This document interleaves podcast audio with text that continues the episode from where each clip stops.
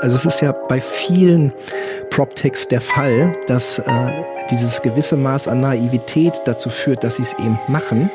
Und am Ende sieht man dann eben, ob was funktioniert oder nicht funktioniert. Und bei vielen, die was machen, funktioniert es dann eben doch, obwohl die Branche lange Zeit vielleicht gesagt hat, es wird niemals funktionieren.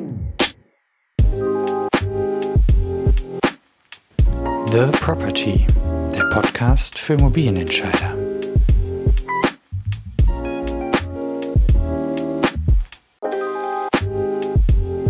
Herzlich willkommen. Mein heutiger Gast ist Nikolai Roth. Nikolai gründete schon mit 18 Jahren sein erstes Unternehmen, damals im Mobilfunkbereich, in dem er später auch als Head of Music bei Avato Mobile arbeitete. Darauf folgend war er CEO und Gründer zweier Unternehmen im Automobilbereich, bevor er 2013 die Imcheck 24, heute bekannt als Maclaro, gründete, welche er 2019 an Hypoport verkaufte. Mittlerweile ist er auch bei Hypoport ausgestiegen und hat uns bzw. der Öffentlichkeit noch nicht verraten, was er als nächstes vorhat. Hallo Nikolai, schön, dass du da bist. Moin Jakob, vielen, vielen Dank, dass ich da sein darf. Nikolai, wir starten normalerweise immer mit einer ungewöhnlichen Frage in den Podcast. Äh, ich möchte mit dir was Neues ausprobieren und habe dir drei Lieber- oder Fragen mitgebracht. Du wirst gleich verstehen, was das für Fragen sind. Es gibt nur zwei Regeln. Du darfst nicht beides sagen und die Antwort darf gerne ein bisschen länger ausfallen, denn wir wollen ja was über dich erfahren. Wir fangen auch mit einer einfachen Frage an. Okay. Nikolai, lieber angeln oder segeln? Lieber angeln. Äh, Angeln war schon immer äh, ist sozusagen Hobby von mir, auch obwohl ich habe keinen kein Angelschein oder sowas. Ich kann das immer nur im Urlaub machen, wo Angelscheine nicht benötigt werden. Aber ähm, sozusagen die Stille, die Ruhe, ähm, dort am Wasser zu verbringen, ähm, auch wenn man mal nichts fängt, ähm, ist einfach äh, sehr charmant und äh, es ist eine gute Möglichkeit, den Akku aufzuladen. Das glaube ich. Zweite Frage: Lieber Gebrauchtwagenhändler oder Mietwohnungsmakler? Gute Frage. Ich würde sagen, Mietwohnungsmakler. Ähm, vor dem Hintergrund, dass ähm, das Gebrauchtwagengeschäft schon äh, auf jeden Fall ähm, äh, also nicht ganz sauber läuft, würde ich pauschal behaupten. Und äh, äh Mietwohnungsmakler äh, aufgrund der aktuellen äh, Situation, dadurch, dass die Zinswende da ist und sozusagen Leute kaum mehr kaufen können, ist es, glaube ich, ähm, total charmant, Mietwohnungen an den Mann zu bringen und an die Frau. Okay. Daran anschließend, lieber eine Villa in Hamburg vermieten oder eine Wohnung in Göttingen verkaufen? Göttingen ist ja mein Geburtsort, wo ich äh, bis zu meinem 20. Lebensjahr gewohnt habe. Ähm, ich habe schon mal ein Haus verkauft in Göttingen, äh, nämlich das meiner Eltern. Und okay. ähm, deswegen würde ich wahrscheinlich Richtung Hamburg tendieren. Sehr gut. Also eine Villa vermieten. Mhm. Du bist ähm, ursprünglich mal, und zwar schon vor dem Studium, ich habe es vorhin gesagt, als äh, Gründer im Mobilfunkbereich gestartet und hast da auch bei, bei Avato äh, dann gearbeitet. Wie, wie, bist du da reingerutscht? Also ich fand das Thema äh, Mobilfunk und äh, Handys total interessant. Das war damals, es ging so 95 los. Da haben wir als Familie das erste Handy uns gekauft oder vielmehr für meinen Vater. Und ähm, dann bin ich daran so ein bisschen kleben geblieben, habe dann äh, gesagt, okay, ich habe mir diese Connect-Zeitschrift immer gekauft. Da ging es dann immer um Handys und da stand immer drin irgendwie ähm, Händler gesucht, Händler gesucht. Und dann habe ich einen Gewerbeschein ähm, mir damals für 20 Mark, glaube ich, gekauft und habe diese, äh, diese Händler gesucht Anzeigen mal angeschrieben und habe da total tolle Preise mhm. für Handys bekommen, äh, mit und ohne Kartenvertrag. Und habe dann äh, gesagt, okay, dann, dann äh, verkaufst du jetzt einfach Handys mit und ohne Vertrag an Freunde, Bekannte, waren noch kleinere Firmen dabei. Und das war sozusagen zu der damaligen Zeit sehr auskömmlich. Und äh, bin dann für äh, ein Praktikum im, äh, im PR-Bereich Presse- und Öffentlichkeitsarbeitsbereich bei der Flux untergekommen in Hamburg. Ich dachte damals, äh, ich habe über auf den Messen, so auf der IFA und CeBIT ähm, quasi als Promoter gearbeitet und fand diesen Job des PR-Managers so mega geil. Äh, bis mhm. ich dann im Praktikum bei der Flux gemerkt habe, dass so PR-Manager gar nicht das ist für mich, weil ich einfach auch echt nicht so richtig gut schreiben kann. Also nicht, dass ich da Legastheniker bin, aber schlecht, ja. es gibt Leute, die können besser Texte formulieren als ich. Ja. Ähm, ja. Und äh, das ist aber das Gute, dass das sozusagen rausgepurzelt ist bei diesem Praktikum. Und über das Praktikum habe ich äh, handy.de kennengelernt. Ähm, die waren nämlich Kunde der Flux PR-Abteilung und darüber eben auch die Gründer ähm, äh, Dirk Freise, Thorsten Rehling und Martin, Martin Ostermeier. Und als mein Praktikum dann auslief, ähm, meinte, meinten die drei so, hier, pass auf, äh, das, was du da offline machst, ja, äh, mit, mit deinen Handyverkäufen, das machen wir online. Hast du nicht äh, Bock bei uns mit anzufangen? Und dann, ähm, weiß ich noch, habe ich bei äh, Thorsten Rehling im Schuhregal in seinem Haus damals, glaube ich, in Ahrensburg, ähm, diesen Arbeitsvertrag unterschrieben. Ähm, da war nämlich so eine kleine Party und äh, dann habe ich da angefangen. Das war im äh, September 2000. Aber so kam ich sozusagen dahin. Und dieses Thema Klingeltöne und Logos, ähm, wo, es, wo es am Ende dann sozusagen im Bereich äh, Head of Music landete, ähm, hing einfach damit zusammen. Das war ursprünglich ein Abfallprodukt äh, im Jahr 2000 und dann wurde mhm. ich gefragt, ob ich mich darum kümmern möchte, sozusagen als Rookie. Und am Ende war es einer der umsatzstärksten äh, Treiber des Unternehmens, äh, weil wir es für sehr viele ähm, Netzbetreiber abgewickelt haben in 35 Ländern.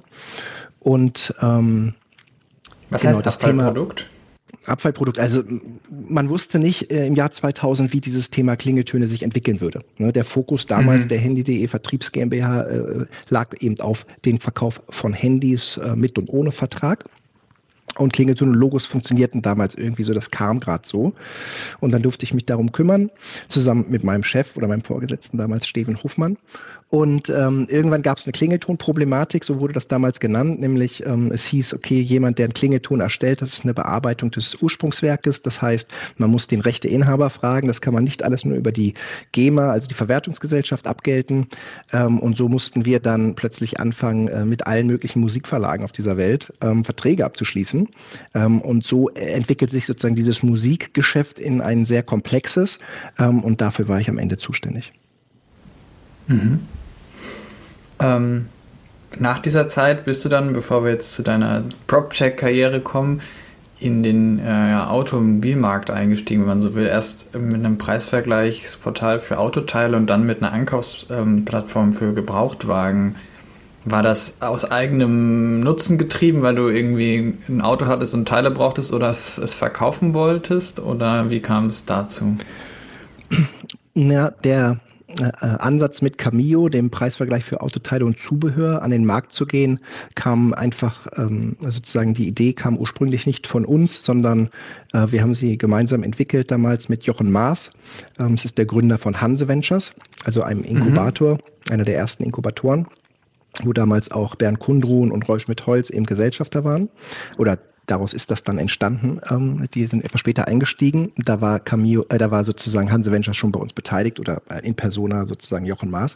Und dann habe ich zusammen mit, äh, haben wir zusammen mit ihm und ähm, meinem ehemaligen Co-Geschäftsführer bei McLaren, nämlich Kurt Christian Nietzsche, zusammen ähm, Cameo einfach entwickelt. Gesagt, okay, es gibt da irgendwie eine Bremsscheibe für ein Automodell, ähm, ganz speziell. Ähm, und es gibt zig Shops. In all diesen Shops ist dieser Preis für diese Bremsscheibe unterschiedlich. Lass doch mal die Shops in Vergleich bringen für dieses eine Produkt, um dann ähm, dem Kunden aufzuzeigen, äh, wo er eben den besten Preis bekommt. Dann wurden wir in der Regel über ein Click-Out vergütet von den Shops. Also wie das heutige Idealo oder günstiger.de oder billiger.de und wie sie alle heißen funktioniert. Ne?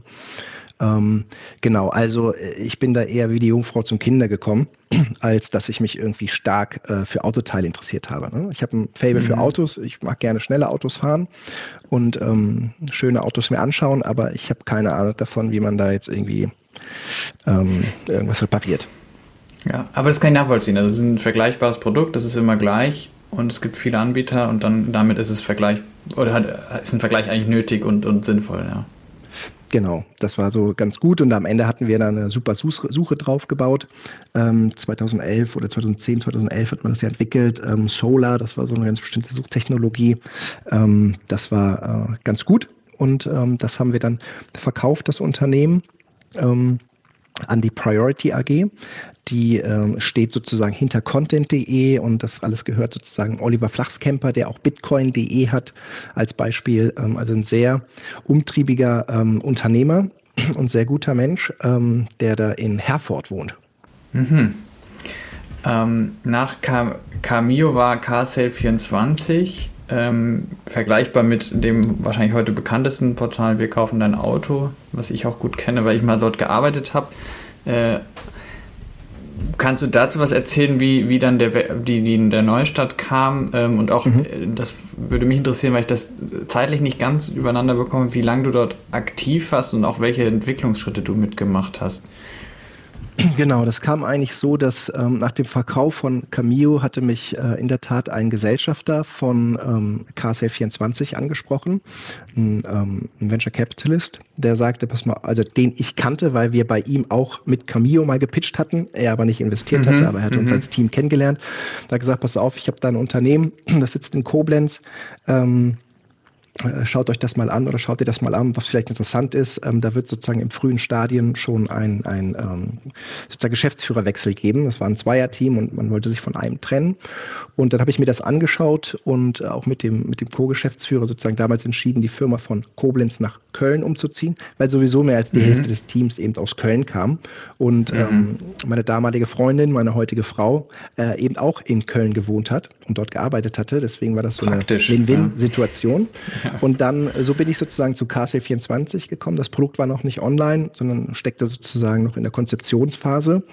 Und dann äh, habe ich da irgendwie im Februar, glaube ich, oder März angefangen und wir sind Mitte Mai online gegangen, also zwei Monate später und haben das dann eigentlich so weit getrieben, dass wir ähm, quasi Autos äh, über unsere Plattform an Händler verkauft haben. Ähm, in der Regel Autos von Privatleuten, von Lieschen Müller, die ihr Auto verkaufen möchte und eben keine Lust hat, irgendwie zu zwei, drei Fähnchenhändlern zu fahren, um die Preise so zu vergleichen, sondern eben über die Plattform Angebote direkt von diesen Händlern zu bekommen. Ähm, die wurden in der Regel im Bieterverfahren abgegeben. Und der Eigentümer äh, des Autos konnte am Ende entscheiden, ob und wenn ja, an wen er verkauft. Ähm, wir haben es etwas anders gemacht als äh, wir kaufen ein Auto. Die kaufen ja selber das Auto an, sind kurzzeitig äh, Besitzer und, und drehen es dann eigentlich direkt weiter raus. Ähm, und wir haben das einfach äh, aufnehmen lassen von, Gutachter, von einem Gutachter und diesem Zustandsbericht des Autos auf die Plattform eingestellt und auf diesen Zustandsbericht konnten dann, aufgrund des Zustandsberichts konnten dann quasi die Händler das Auto einschätzen und ihre Gebote abgeben. Mhm. Mhm. Und dann, nachdem du gedacht hast, äh, jetzt habe ich die schmierigen Gebrauchtwagenhändler äh, revolutioniert, jetzt mache ich mich an die Immobilienmakler. Ja, das Lustige war, dass ich 2011, ähm, wie gesagt, haben wir im Mai äh, KSW24 gelauncht und ich hatte zwei Wochen später äh, Cord, ne, also meinen langjährigen Geschäftspartner und ja mhm. damals auch äh, Co-Gründer von Cameo. Dem habe ich eine, äh, habe ich angerufen und meinte, boah, äh, Cord, das, was wir hier mit Autos machen, eigentlich müsste man das mit Immobilien machen. So, man muss irgendwie, man macht mhm. einen Zustandsbericht von dieser Immobilie und man muss das im Bieterverfahren verkaufen. Man muss nur irgendwie diese Besichtigungstermine irgendwie sicherstellen. Äh, aber man kriegt das hin als, also als zentrale Plattform. Und dann äh, meinte ich zu ihm, denk da mal drauf rum. Und dann habe ich ihn zwei Wochen später angerufen und meinte, wie sieht's aus? Und er meinte, ja, nee, hab da irgendwie keine Zeit für, krieg ich nicht hin. Ähm, und dann wurde das erstmal ad acta gelegt. Und 2013, nach dem Verkauf von KSW24, hatte ich dann ja wieder Zeit und es gab immer noch diese Idee zu eben Maclaro. Und dann habe ich das äh, kurzerhand, äh, habe ich erstmal quasi gebootstrapped und habe so eine Landingpage ins Netz gestellt, um erstmal zu schauen, ob es überhaupt Eigentümer gibt, die einem äh, einen äh, Maklerauftrag erteilen, ohne, äh, ohne den Makler, also mich quasi persönlich mal kennengelernt zu haben. Ja, mhm. Haben ja immer alle Makler gesagt, das wird niemals funktionieren, weil die trauen, vertrauen dir sozusagen ihr höchstes Hab und Gut an oder ihr teuerstes Hab und Gut. Und ähm, über diese Landingpage hatte das dann aber trotzdem funktioniert. Äh, ich hatte natürlich nichts, das musste ich dann den Eigentümern gestehen und meinte, okay, jetzt muss ich, äh, ich habe verstanden, sie würden mir den Auftrag geben. Jetzt muss ich sie einmal vertrösten, denn ähm, sie waren eigentlich nur ein Test, Testkaninchen. Ähm, aber so in drei Monaten würde ich mich gerne wieder an sie wenden. Und dann war sozusagen der Proof im Kleinen, ähm, zumindest mal im Kleinen, äh, geschafft dass ich äh, verstanden habe, Eigentümer würden mir die Immobilie anvertrauen, ohne mich persönlich kennengelernt zu haben. Hab dann die Imcheck 24 UG gegründet ähm, und eigentlich das erste Jahr ähm, mit dem Geld aus KSL24 ähm, diese Firma gebootstrapped, habe dann die ersten Mitarbeiter an Bord geholt und 2014, Anfang 2014 dann über ähm, Business Angels die erste Runde gemacht und dann auch äh, quasi ähm, richtig äh, Risikokapitalgeber reingeholt. Ne? Und bin dann irgendwann mit dem Unternehmen 2014 ähm, sind wir, äh, sozusagen meine Frau und ich, nach Hamburg wieder zurückgezogen und die Firma habe ich dann auch mitgezogen, weil sie bis dato nur eine Mitarbeiterin hatte die auch heute immer noch dabei ist, äh, Tanja Manns, ähm, die sowieso von zu Hause aus gearbeitet hat, damals schon, kontinuierlich, mhm. ab Tag mhm. 1. Und deswegen war der Umzug nach Hamburg kein Problem. Und in Hamburg habe ich dann eben entsprechend das Team aufgebaut. Mhm. Du hast eben schon die, die Wagniskapitalgeber, die Investoren angesprochen. Du hattest da ja eine interessante Mischung, wie ich finde. Ähm, um mal zwei Beispiele zu geben. John Slangler Sall war beteiligt als also großer internationaler ja, Makler, Dienstleister ähm, und äh, auch der leider mittlerweile verstorbene Lars Grosenick. War das äh, bewusst, dass du da so stark auf Industrieexpertise gesetzt hast? Weil ich glaube, das war bei deinen Vorunternehmen nicht so, nicht so stark mhm. der Fall. Das war eher Venture getrieben oder waren das einfach ein guter Fit, eine persönliche Ebene, die dazu zum Tragen kam? Ja, also ich hatte ja keine Ahnung von Immobilien zu der damaligen Zeit. Ähm, und ich dachte mir, okay, wenn ich jetzt in diesen Bereich reingehe, dann macht es irgendwie Sinn, sich da ein externes Know-how dazu zu holen. Und hatte schon äh, die Idee ähm, und habe den relativ schnell gegründet, einen, einen Beirat zu gründen und habe dann mhm. irgendwann mal, ähm, ich wusste ja auch, dass ich das im Bieterverfahren diese Immobilien, diese Kaufpreisfindung für Immobilien im, im Online-Bieterverfahren stattfinden lassen möchte. Und es gab sozusagen den einen, der Bieterverfahren immer propagiert hat. Das ist nämlich Lars Grosenick gewesen, ähm, schon sehr viel früher auch, und ähm, aber eben nicht online. Und dann habe ich den irgendwann mal auf einer Veranstaltung angesprochen und meinte, hier, pass auf, Herr Grosenick, damals kurz gesiezt, dann meinte er, nee, lass mal gleich duzen. Ähm, dann meinte ich, okay, Lars, ich, hab, ich möchte hier so einen digitalen Immobilienmakler gründen und die Preisfindung soll übers Bieterverfahren stattfinden, äh, was du ja total propagierst. Ähm, ich möchte das Ganze online abbilden ähm, und ich möchte einen Beirat gründen. Ähm, es gibt nichts, dafür aber viel Arbeit. Hast du Bock daran äh, teilzunehmen? Und dann meinte er auf jeden Fall. Ähm, ich habe aber noch einen Freund und Bekannten, den möchte ich auch gerne noch mitnehmen. Ähm, und so kam Georg Ordner noch dazu. Ist ja einer der Top-Verkaufstrainer für Immobilienakquise in Deutschland oder im deutschsprachigen Bereich. Mittlerweile auch äh, äh overseas gegangen. Und ähm, Genau, dann hatte ich noch einen weiteren Mentor der ersten Stunde äh, mit dabei, äh, äh Jan Andresen, auch ein toller Tech-Entrepreneur hier aus Hamburg. Und äh, wir drei sind zuerst gestartet, also der, der Dreierbeirat. Dann kam irgendwann Marc Stielke mit dazu, äh, als Ex-CEO von ImmoScout, ähm, als Gesellschafter dazu. Ähm, Lars Grosenick hat dann neben seinem Beiratsmandat eben auch nochmal selber investiert. Wir hatten dann noch den Peter Hettenbach mit dabei vom IEB-Institut. Ähm, und dann kam eben auch nochmal JLL mit dazu und vorher auch schon der äh, Innovationsstarterfonds Hamburg. So, also es mhm. war sozusagen so ein Potpourri und das Intro zu JLL, das kam eigentlich über Marc Stielke zu dem Christian Ulbrich, das ist heute der Weltchef. Ähm, damals war er, glaube ich, Europachef ähm, und da hatte ich so eine Privataudienz irgendwann mal in Berlin. Ähm, irgendwie 20, 25 Minuten, kann ich mich auch noch gut dran erinnern, ähm, wo ich da irgendwie viel erzählt hat, so, irgendwie komm mal zum Pott oder kommen wir zu Potte. ähm, ja, äh, äh, äh, erzähl doch mal, wie viel Geld brauchst du denn überhaupt? Und dann habe ich ihm das eben so erzählt und dann meinte er, alles klar, äh, haben sie es am Ende verdoppelt und haben investiert. Nicht schlecht. Das äh, wusste ich tatsächlich auch noch nicht. Ich erinnere mich gut an einen Vortrag, den du bestimmt öfter gehalten hast, aber den ich einmal gesehen habe. Der begann mit einer Slide, wo drauf stand, ähm, alle sagten immer, das geht nicht. Dann kam einer, der das nicht wusste und hat es einfach gemacht. Wie lange musstest du dir das im Maklerbereich anhören mit Maklaro? Das geht nicht. Genau, ich hatte gleich zum Start ähm, mit dem Immobilienprofi, dem Werner Berghaus, äh, ist der Chefredakteur mhm. und der Eigentümer vom Immobilienprofi, ähm, ein Interview gemacht. Ähm, der fand die Idee irgendwie interessant und hatte mich dann eingeladen und das war dann wirklich so ein Video, was da aufgenommen wurde. Das hat auf jeden Fall erstmal einen richtigen Shitstorm ausgelöst bei den ganzen Maklern da draußen. Auch ein paar, die mir vorher schon eben gesagt hatten, das, was du da vorhast, so ein, so ein äh, sag mal, zentrale Maklerplattform für ganz Deutschland, das, das wird niemals funktionieren oder zentral zentraler Immobilienmakler. Er wird niemals funktionieren. Wie gesagt, ihr kriegst gar keine Immobilie, geschweige denn, dass du sie abverkaufen kannst. Ähm, und das ging dann natürlich so weiter und dann kam ja, also das war damals irgendwie viel über Facebook. Ähm, sozusagen äh, geschittet, der Storm, ähm, so dass da Leute gesagt haben, okay, guckt euch den Rot an, irgendwie, ne, irgendwie, das ist so die typische ähm, Entwicklung eines Immobilienmakler, erst Autoteile, dann Autoverdreher irgendwie und jetzt Immobilienmakler, nach dem Motto, dass, wenn du nichts wirst, wirst du Wirt oder Makler. Das musste ich mir dann ja. irgendwie alles anhören, dann gab es irgendwelche dubiosen Briefe ohne Absender, also es ging schon echt irgendwie, äh, ich will nicht sagen an die Substanz, weil am Ende wow. hat mich das dann nicht so viel interessiert. Ich dachte mir nur, okay, alles, was mhm. du jetzt machst, machst du genau richtig. ähm, weil die fühlen sich ja alle irgendwie richtig angepiekt. Naja, und das ähm, hat dann so seinen, seinen Zug genommen. Und äh, am Ende ist es so, wenn, also es ist ja bei vielen PropTechs der Fall, dass äh, dieses gewisse Maß an Naivität dazu führt, dass sie es eben machen. Und am Ende sieht man dann eben, ob was funktioniert oder nicht funktioniert. Und bei vielen, die was machen, funktioniert es dann eben doch, obwohl die Branche lange Zeit vielleicht gesagt hat, es wird niemals funktionieren. Ähm, was nicht heißen soll, dass jetzt Maclaro als digitaler Immobilienmakler nun perfekt und super funktioniert hat.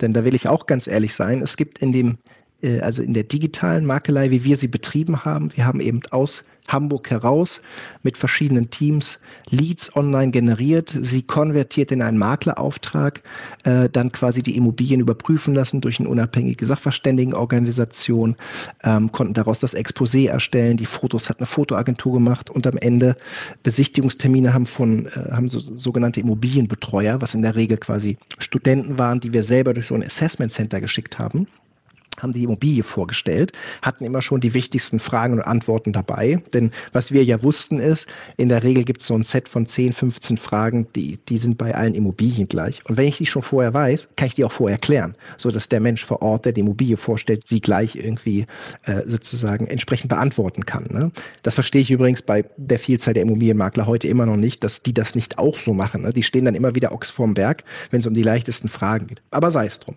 Ähm, und dann ging es eben darum, sozusagen diesen Abverkauf zu realisieren. Und es gibt eigentlich zwei Sollbruchstellen in einem digitalen äh, äh, Maklergeschäftsmodell, rein digital, wie wir es betrieben haben. Die eine ist, du kriegst Eigentümer super gut akquiriert über, ähm, über Online-Medien, über digitale Kanäle, aber sie zu konvertieren in einen Immobilienauftrag, in einen Maklerauftrag, Entschuldigung, den du ja brauchst als Immobilienmakler in der Regel, ähm, ist sehr viel schwieriger, übers Telefon das zu erledigen, als wenn du es quasi ähm, mit Lieschen Müller am Tisch besprichst. Bei einer Tasse Tee und ein Stück Kuchen und einem Blumenstrauß, den du vielleicht mhm. mitgebracht hast als mhm. Makler. So, das war das eine. Ja, das heißt, wir konnten gut akquirieren, aber am Ende sind wenig Aufträge da rausgepurzelt. Und das zweite Thema für einen Immobilienmakler, eine Immobilie zu verkaufen, die jetzt nicht gerade am Hotspot liegt, ja, wo sie sich von selber verkauft, sondern vielleicht im ländlichen Bereich, wo es etwas schwieriger ist, ohne eben selber mal in dieser Immobilie drin gewesen zu sein, die Gefühl zu haben, mal die Vor- und Nachteile kennengelernt zu haben, die Kaufinteressenten dort kennengelernt zu haben oder mal den Eigentümer da irgendwie um persönliche Beziehung aufzubauen das eben äh, zu tun als digitaler Immobilienmakler, wo du eben nicht vor Ort bist, ist sehr viel schwieriger. Das heißt, auch die Transaktionsquote, die wir, ähm, die so beim durchschnittlichen Makler, ich sag mal bei 75 bis 85 Prozent liegt, ne, keiner verkauft 100 Prozent, ähm, in der Regel äh, gibt es immer mal Leute, die nicht verkaufen wollen aus irgendwelchen Gründen. Ähm, aber unsere Transaktionsquote lag eben nochmal darunter. Und ähm, mhm. Das führte am Ende auch zu der Entscheidung, dass wir uns überlegt haben, okay, wollen wir jetzt diesem ganzen Geld noch gutes Geld, neues Geld hinterherwerfen, um uns vielleicht zu einem Hybridmakler zu entwickeln? Ja, also mit eigenen Leuten im Feld, wie das bei einem McMakler oder einem Homeday ist? Schwierig. Wir hatten nicht die Traktion ähm, und das Geld, was wir benötigt hätten, man sieht es ja an einem McMakler, die bisher äh, quasi eine Viertelmilliarde auf, Milliarde aufgenommen haben, 250 Mio, oder einem Homeday über 80 Mio aufgenommen, das hätten wir nicht bekommen.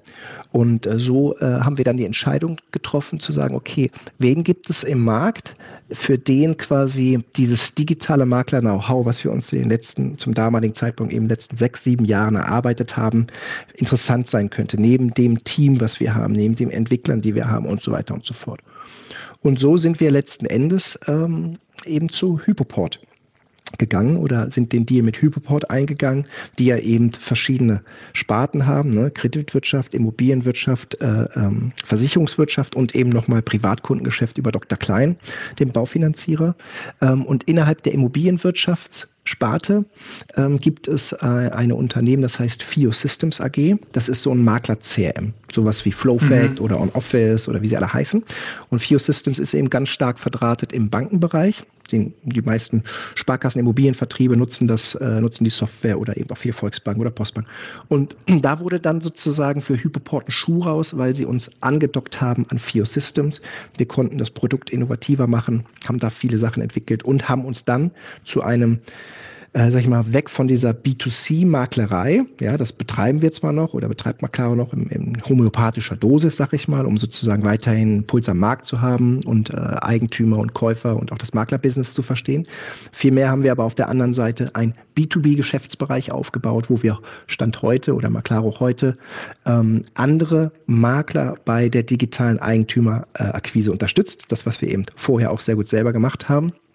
Aber eben dann können die Makler, unsere Partner heute, ähm, sozusagen den Kunden dann selber vor Ort entsprechend konvertieren. Macht Sinn. Also ich wollte eigentlich auch fragen, wie kam es zu Hypoport? Das äh, hast du jetzt schon schlüssig in die Antwort mit eingebaut. Ähm, nachdem ihr dann die, die Partnerschaft mit Hypoport eingegangen seid und ja auch, glaube ich, ähm, das Unternehmen an Hypoport verkauft habt oder da rein integriert habt, hast du, und so habe ich es persönlich wahrgenommen, mit auch großer Freude dort weitergearbeitet, ähm, das Produkt auch, wie du selbst beschrieben hast, weiterentwickelt. Woran lag das, dass du dich dann als, als Gründer, der ja auch sehr lange Gründer und Geschäftsführer war, auch in so einem Konzern wohlgefühlt hast? Also ich glaube, ähm, Hyperport selber bezeichnet sich nicht als Konzern und das ist auch richtig so, dass es das nicht tut, sondern mhm. äh, Hyperport selber bezeichnet sich eher als Netzwerk. Es ist ja ein Zusammenschluss oder quasi unter der Hyperport SE befinden sich ja quasi um und bei 25 bis 30 Unternehmen. Ähm, und all diese äh, Unternehmen sind weiterhin Unternehmer geführt. Ähm, was Hypoport anders macht als andere Corporates, ist sicherlich, dass sie nicht diese Corporate-Hülle versuchen, über jedes einzelne akquirierte Unternehmen zu stülpen. Das heißt, jeder, äh, jedes Unternehmen kann weiterhin autark arbeiten, ähm, kann die Synergien aus dem Netzwerk nutzen muss das nicht tun. Äh, ein Beispiel dafür ist, wir waren ja lange Zeit noch äh, bei einem, ähm, sozusagen die Datenquelle für so Immobilienbewertung, war lange Zeit immer noch, äh, ich sag mal, ein Marktbegleiter von der Value AG was äh, Value AG ist ein Hyperport-Unternehmen, aber wir haben weiterhin die Daten von einem Marktbegleiter bezogen. Ähm, das durften wir tun, weil wir das eben so wollten. Ne? Mittlerweile haben wir geswitcht, aber ähm, das muss man verstehen. Also ein Ronald Slapke, der der CEO von Hypoport ist, ähm, versteht es eben, Unternehmen, die er akquiriert, den Spirit dort zu belassen, wie er ist, ja, natürlich immer die Möglichkeit zu geben, die Synergien entsprechend zu nutzen. Das ist sicherlich auch gewünscht, aber er verdammt einem nicht dazu. Und das hat so attraktiv gemacht, ähm, mit Hypoport sich entsprechend weiterzuentwickeln. Also in der Retrospektive ähm, war das sicherlich die beste Entscheidung ähm, von den drei Möglichkeiten, die wir damals hatten, wo, wo wir Maclaro hinverkaufen. und es ist einfach ein ganz tolles Netzwerk. Mhm. Jetzt bist du vor kurzem bei, bei Hypoport ausgeschieden, ähm, hast hoffentlich äh, jetzt viel mehr Zeit für noch schönere Dinge. In LinkedIn steht Gone Fishing, ähm, was, äh, so wie wir heute gelernt haben, auch bedeutet, du musst viel im Ausland unterwegs sein, weil hier darfst du nicht fischen. Ähm, hast du schon ein Bauchgefühl, was passiert nach der wohlverdienten Auszeit?